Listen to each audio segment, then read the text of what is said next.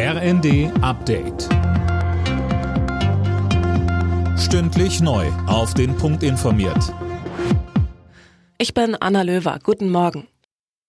Spätestens jetzt müssen sich Bahnpendler und Reisende eine Alternative suchen. Der dreitägige Lokführerstreik der GDL hat begonnen. Noch bis Freitagabend stehen fast alle Fern- und Güterzüge still.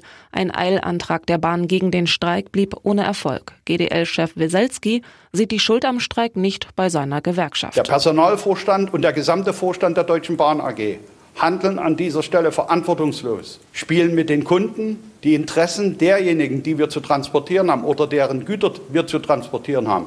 Nimmt diese Gewerkschaft mehr wahr als der Vorstand, der die Eisenbahn in den Zustand gebracht hat, in dem sie sich jetzt befindet.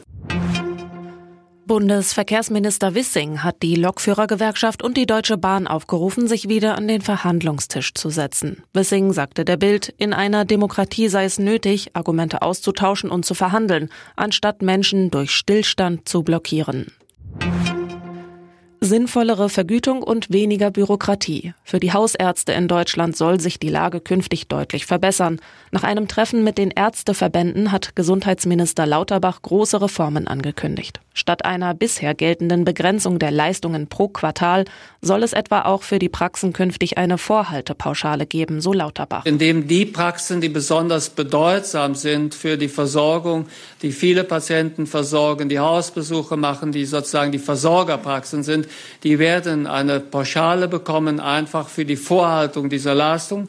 Dann wird es für die Versorgung von Patienten darüber hinaus noch eine Jahrespauschale geben.